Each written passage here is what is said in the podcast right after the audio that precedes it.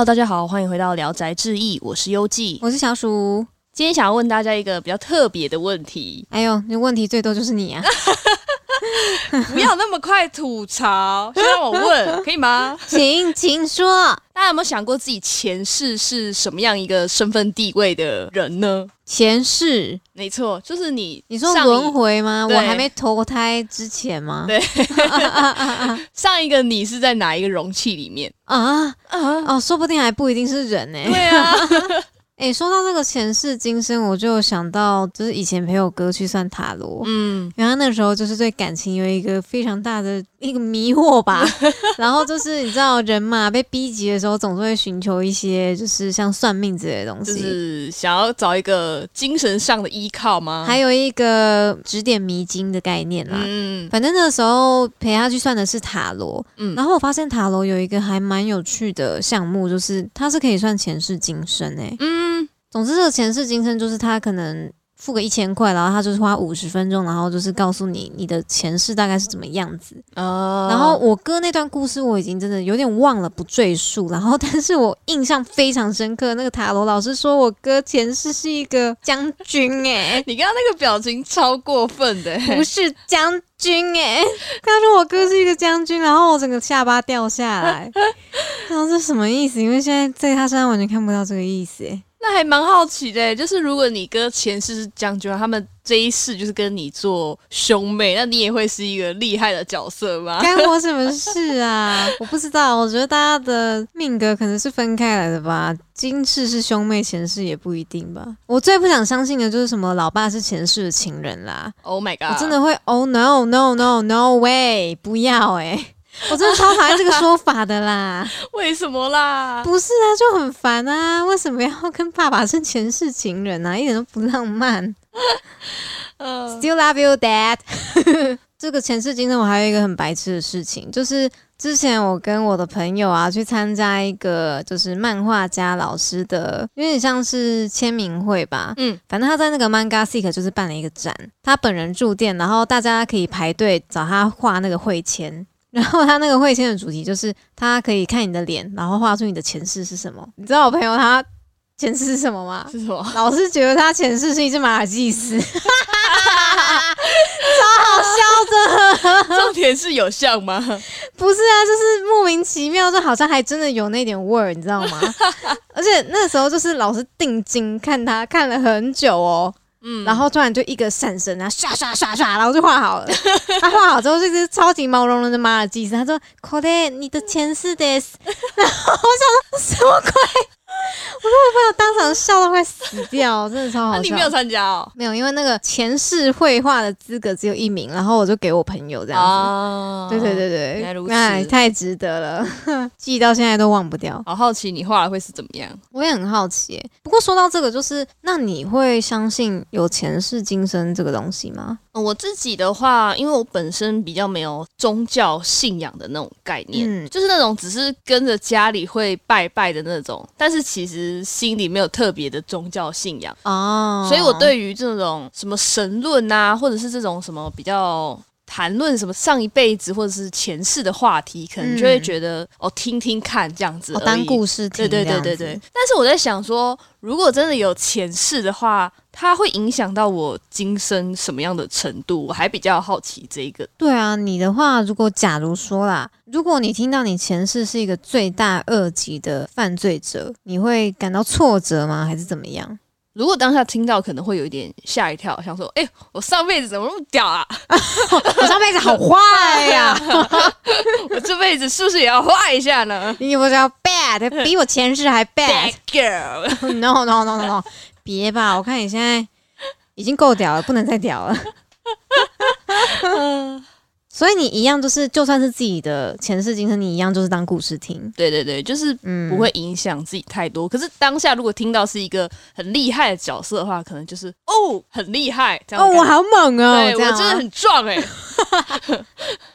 我觉得我的想法可能跟你差不多诶，应该说太遥远，你也不能多往心里去啊，因为可能有点没办法达到共鸣吧，对。就会觉得说哦，好像在听别人的事情一样。对啊，因为就是就算前世是这样的角色，但我今生还是没有前世的记忆啊。对啊，因因为那个记忆是没有承载下来的。嗯，虽然有的时候会听到一些很玄的故事啊，就说什么啊，大家梦到以前的记忆啊什么的，所以我在想，说不定真的是在某些维度真的有这些事情发生的，嗯只是我们不知道而已。对，但是就是抱持一个尊重的想法吧。上一集啦，尊包友嘛，啊，尊包有啦，大家还记得三字诀啊，尊重重啊，包容友啊友善啊，对不对？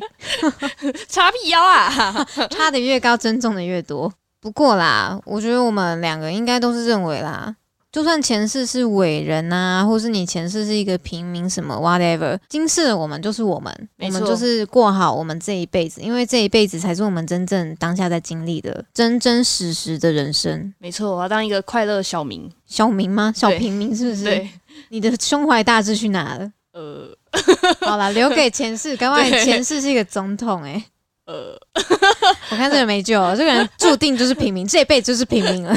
我弟弟会吃屎，你弟弟会吗？公三小。反正呢，我们今天要带给大家的作品呢，其实就跟这个前世今生有很大的关系。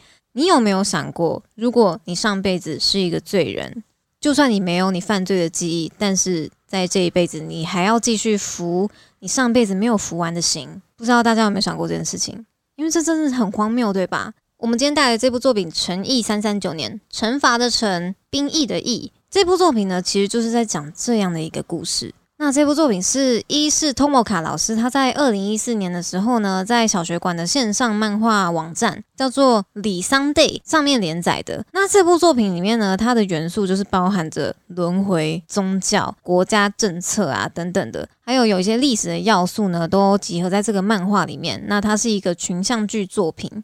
那说到就是牵扯到宗教啊，又有牵扯到就是国家政策这样，其实它就是一个政教合一的国家作为背景。因为又有讲到轮回这种，所以其实大家就稍微可以有点想象啊，就是有点类似西藏的藏传佛教的那种概念，嗯他们也是政教合一的国家，只是这一部作品里面的那种文化的风格是更像西方西方国家、啊对，更西方国家一点的那种感觉。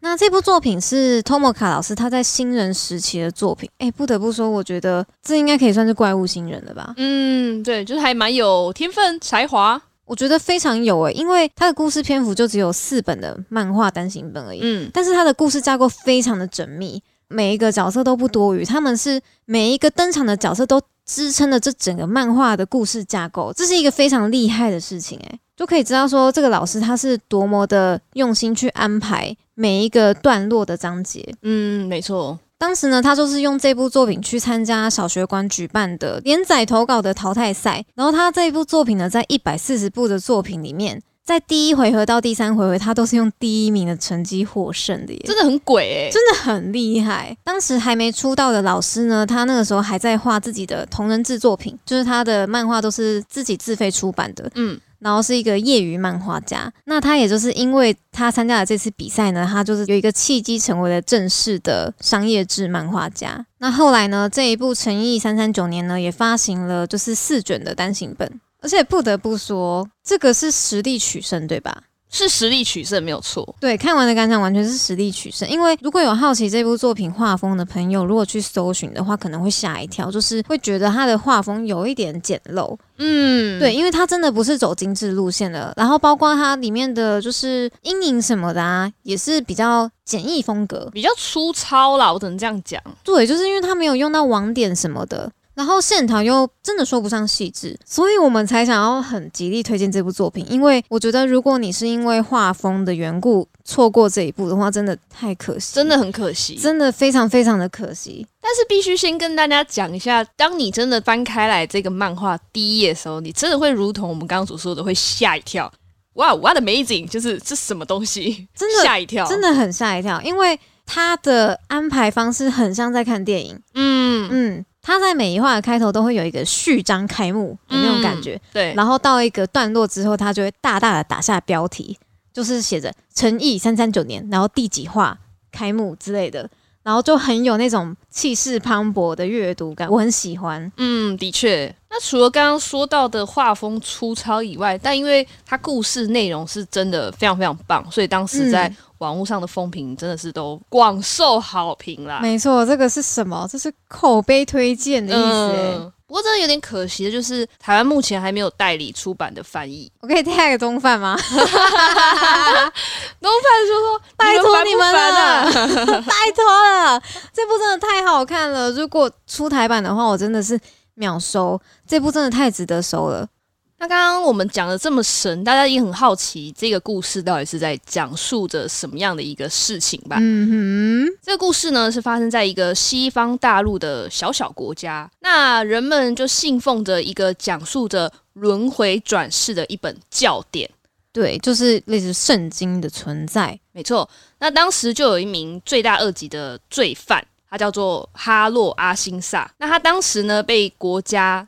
判了三百三十九年的刑期，是直接超过人类可以存活的寿命的年限。没错，三百三十九年真的是发疯的长诶。没错，当时他被捕的原因是因为被政府指控说他杀了很多很多人，然后导致很多人家破人亡，就是非常非常多的罪名都灌在这个哈洛身上。他就是一个被政府塑造成一个。罪大恶极的罪犯，杀人不眨眼呐，然后呢，毫无慈悲之心啊，所以每个人的心中对他的想象都是一个人见人怕，然后过街老鼠的这种形象。嗯，那因为刚刚有讲到，这是一个轮回转世流行于这个民间的一个社会嘛，所以在这个社会之中，他们就有一个很特别的一个惯例，就是假设你在这个国家犯罪。那如果你犯的罪如果超过你的寿命的话，其实在这个国家他们会寻找你的下一代，他们会找转生成你的婴儿，让他继续服刑。那这个也是很特别，它之中有一个隶属于国家法务厅的出生局，他就会去寻找这个所谓的下一代。那这个国家的出生局呢，就从新生儿之中寻找了跟大罪人哈洛一样。有红发啊、金瞳啊，就类似特征的新生儿，然后把这个指定为是下一代哈洛的转世，这样子，等于说被找到的这个孩子，他直接出生就是哈洛，就是罪大恶极的罪犯。他等于说就是出生就没有人权诶。我觉得最残忍的就是出生局呢，如果他找到新一代的哈洛的话，他会直接就是冲到那个。家庭里面，然后不顾一切，就是直接把那个小孩抱走，送到监狱去。对，所以你知道那个父母会心有多痛，因为他们就是完全在未被告知的情况下，直接被夺走的孩子。等于说这件事情变成是出生局的一个独裁了。那出生局到底是正义的一方还是邪恶的一方，就会是一个很关键的原因。那下一代的哈洛就是必须要继续在监狱里面服刑嘛，就这样一直代代传承，直到他的三百三十九年的刑期结束。我们来试算一下，三百三十九年大概要几个人才可以轮回完好了？而且你必须想一下哦，以前的世代是。人类的存活寿命比现在还要低很多，何况是在监狱里面。我觉得在监狱里面，你能活六十五岁就差不多了吧？嗯，那我们就以六十五岁来算。我们三百三十九除以六十五，至少要轮回到第六代才可以结束这一切。而且呢，还是以最长寿命去算哦。所以，如果真的要保守估计的话，我觉得可能就是轮回到十代都轮回不完。嗯，就算退一百万步来讲好了，第一代哈洛如果他真的犯了那么大的罪，那又干其他人什么事？对，凭什么我刚出生我就要去服刑？而且我甚至没有你做了什么的记忆，就如同我们前面讲的，我今生根本就没有前世的记忆。对啊，而且就算你前世是一个大伟人，那那些攻击也是属于他的，不是你的。对啊，所以我就觉得这个国家这个轮回的设定是还蛮特别、莫名其妙的。对，就是一个很腐败的制度啊！而且这种制度通常都是阶级复制的。嗯，你穷人你能转身成富人吗？很难吧？太难了。那再回到就是故事身上。我觉得本作就是很有趣的一点啊，它是一个群像剧，它没有一个真正的固定的主角，它有点像是分好几部在进行的，对，就第一部、第二部、第三部这样子。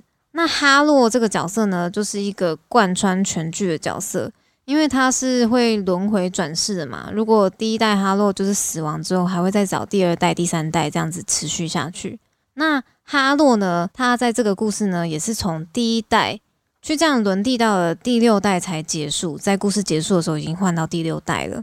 那像刚刚讲到嘛，因为哈洛呢，虽然名字都一样，但是其实他们是六个不同的人。六个不同的人呢，他的故事从第一代到第六代，他的推移呢是经历了百年之久。对，那这一百年之中呢，其实还登场了许许多多的角色，在每一代哈洛身边都有一个很关键的角色，让这个故事往前推进。可是我们碍于篇幅啦，没有办法就是去介绍到每一个角色。我只能说，每一代的哈洛身边都有一个很关键的要角，他们没有一个人是路人甲，每一个人其实我都可以说他是主角。我觉得退一步来讲，这一整个作品的主角比较像是这个国家，就是我们在看着这个国家这个主角所发生的一整段故事。这个国家的历史就体现在哈洛身上，对，应该说这个国家的荒谬的事迹。完完全全具现化成哈洛这一整个人，因为他的诞生就是一个荒谬，他就是一个荒唐，他是这国家最糟糕的弊端，对的代名词。而且虽然就是他的登场角色众多了，但是有几个角色是有点类似核心人物，应该说他是一个灵魂指标，就像是其中呢，在第一代大罪人哈洛死亡之后呢，就更迭到了第二代，第二代哈洛。是从婴儿时期就被抱进去监狱里面服刑的，所以他根本就没有接受过很正当的教育，甚至他就是缺乏教育到，就是他连说话、组织语言都有困难。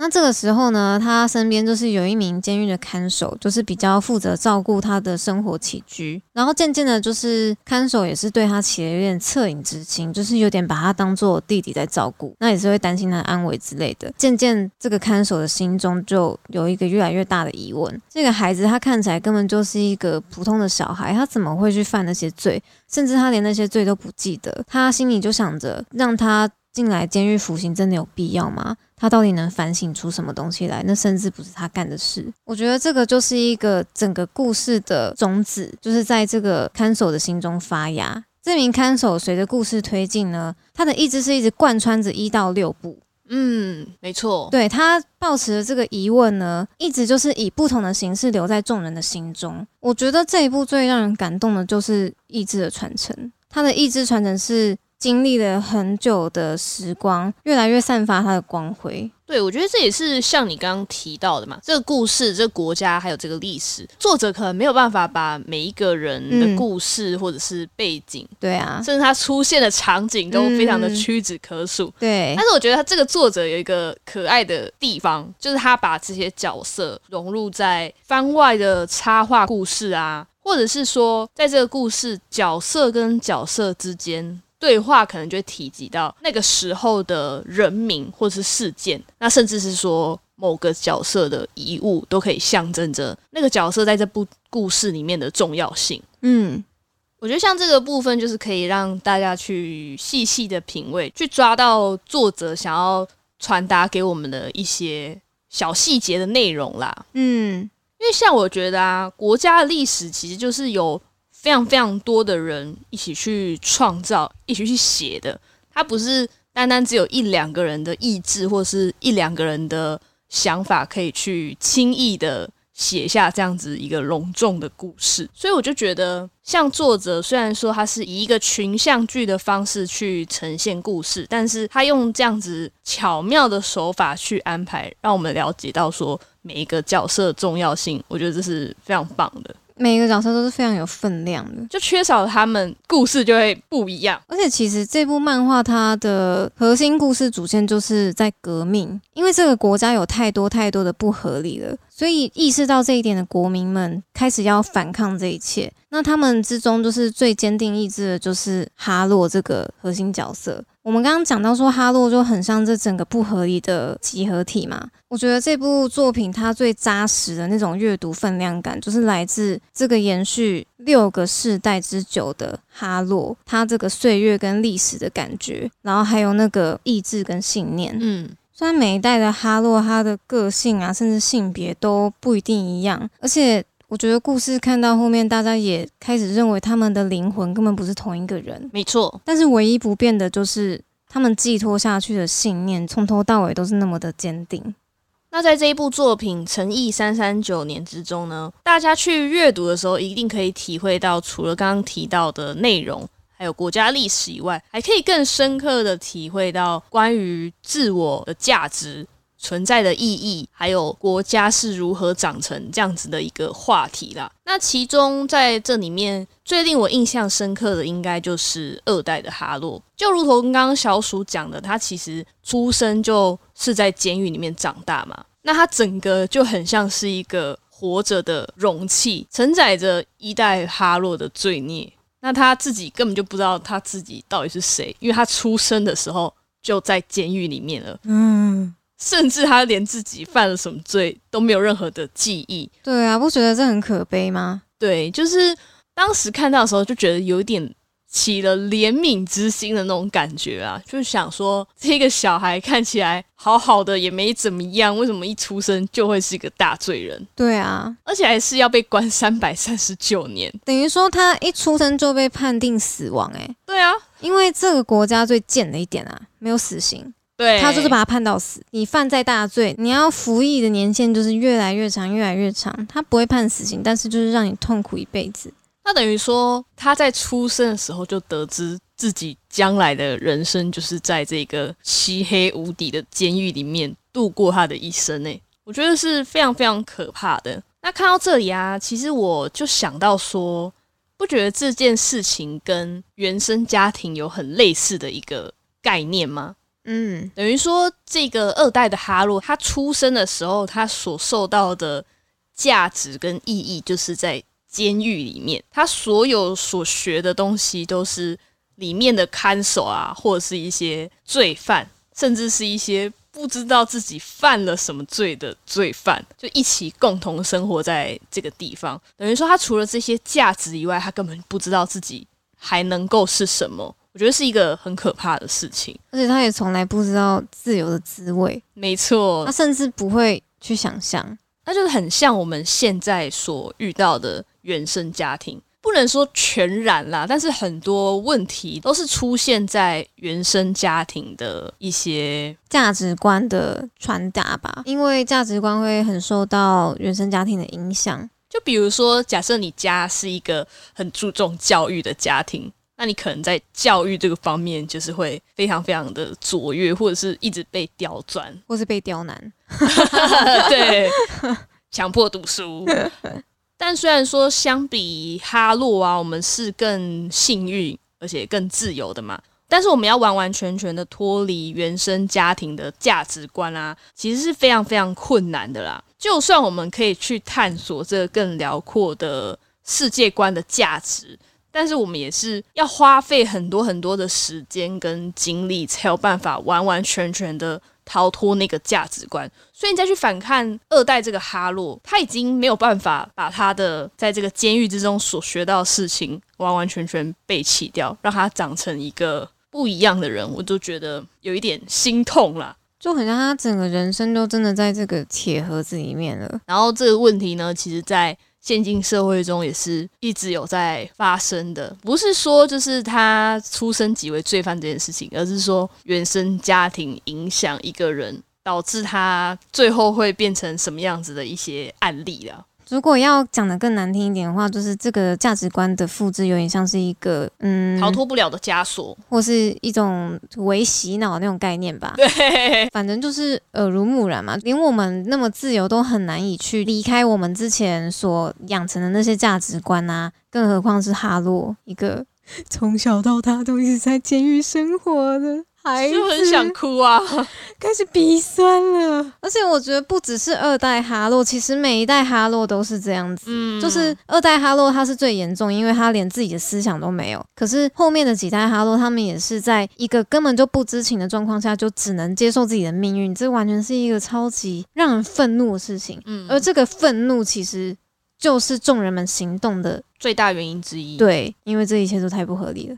而且其实，在看这一部的时候啊，因为它里面有很多讲到这种就是革命相关的事情嘛，然后其实我自己心里面就有闪过很多念头，像是之前的香港，嗯，还有以前台湾在独立的那些事情啊，其实我觉得这些都是跨越了很多的时空，还有很深厚的历史，这些意志都是一直传承下来的。而且，其实大家追求的，我觉得它其实就是自由。一直以来，大家追求的就是自由这件事情。哈洛他们也是啊，他们追求的自由，就是因为他们自己的命运被局限在政府的手中，所以他们想要夺回真正的自我。找到正确的价值观。对，在漫画里面呢，我有一个非常非常印象深刻的台词，想要分享给大家。这句台词是第五代哈洛说的。第五代哈洛他是一个革命家，他说了一句，就是大家都很清楚自己没有办法亲眼见证到终结，但即使如此，他们是依然将信念寄托下去。虽然不知道有没有来世，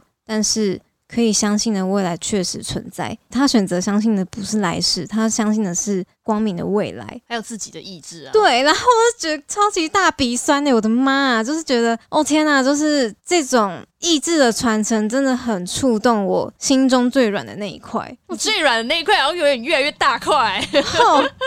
这个讲到哽咽是怎样啊？这部真的好好看哦，真的要吐槽你心中最软的那一块，就是觉得其实这部漫画真的很会带气氛。他们那些民众们愤怒要就是掀起革命的号角的时候，你真的心中那个热血也会一起被点燃。你也在吹号角，对我也在吹号角，真的是觉得哦，那号角都被我吹破了，知道吗？有够夸张，真的超夸张。那其实像这种自由的意志啊，正确的价值观。其实小到说个人啊，就像是哈洛这样子；那大的话，则是提及了国家嘛。因为国家其实就是一个为了共同利益而形成的大群体。那它其实也仅仅只代表当时创立国家的人们的想法而建立的。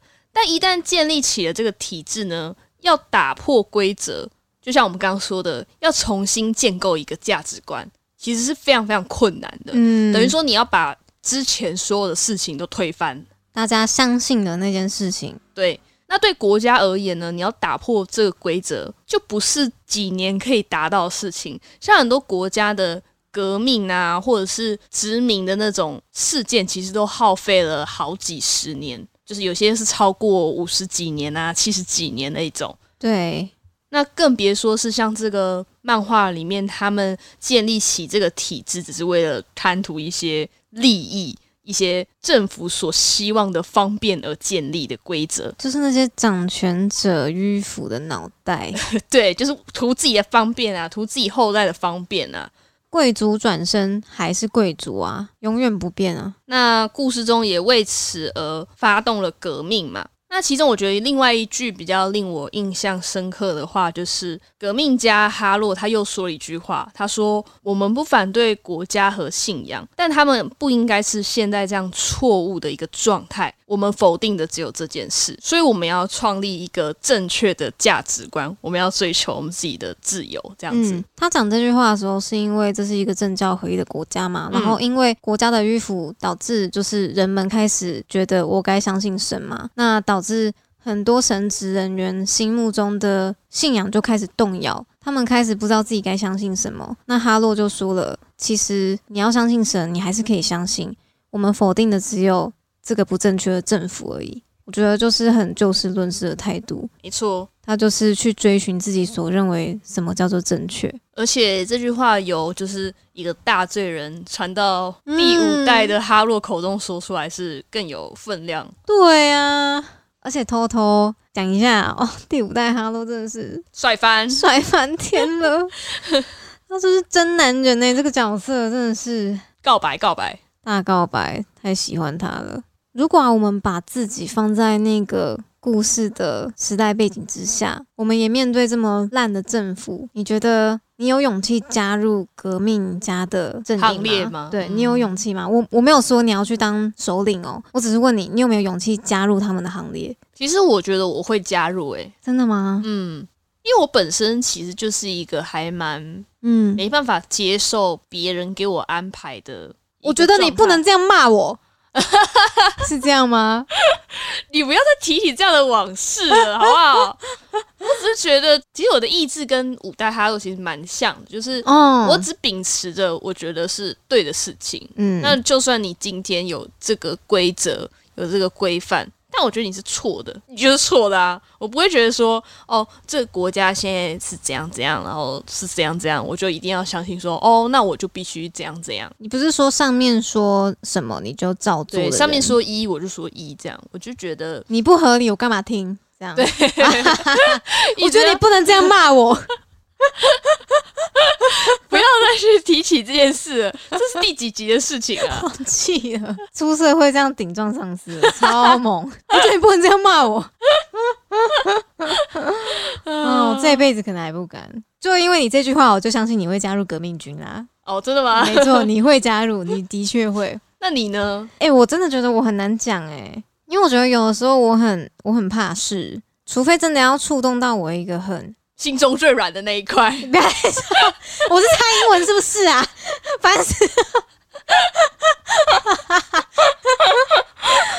反正就觉得愤怒吧，我觉得愤怒是一个能够牵动我情绪很大的一个要点。嗯，因为我还蛮容易被煽动的，我觉得我还是会有就是能够明辨是非的，就是意志啊。如果政府真的腐败到这个程度，那我也觉得，那我怎么可能会这样子继续听你们，就是照你们说的做？那我觉得就是你就是欠缺一个煽动你去做一些不合乎你常理的事情的人。是是是，我可能要一直被刺激到，因为我觉得如果我没有行动的话，就是因为这件事情跟我的生活离得太遥远。哦，对，就是跟我离得太远，所以我不会有强烈的意识要想要去反抗。嗯，如果他开始跟我的生活息息相关，我就会开始想要自卫，想要自保。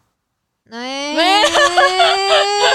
哎、我觉得你，我不多说了，还是健全的节目吧。好了，正经一点，不要这么都你在，讲啦，不要这么玩，还随便乱开车，不正经。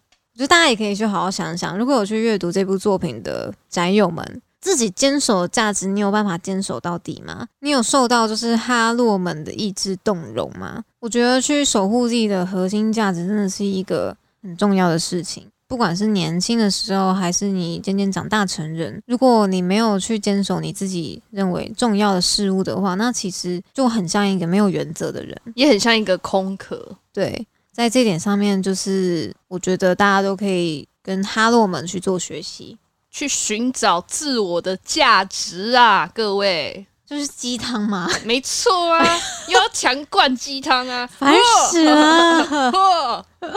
总之呢，我们两个非常非常的推荐这一部很容易因为画风被大家忽略掉的神作。没错哦，它真的是在我心中是入殿堂等级的作品诶，我真的很喜欢这一部，也很开心，就是到现在做 podcast 有机会可以跟宅友们推荐啦，自己也是蛮感动，就是把自己心目中一个清单打勾勾的感觉。哽咽哽咽，没有哽咽啊，你很烦呐、心中最最软的那一块啦，越来越打快了呢。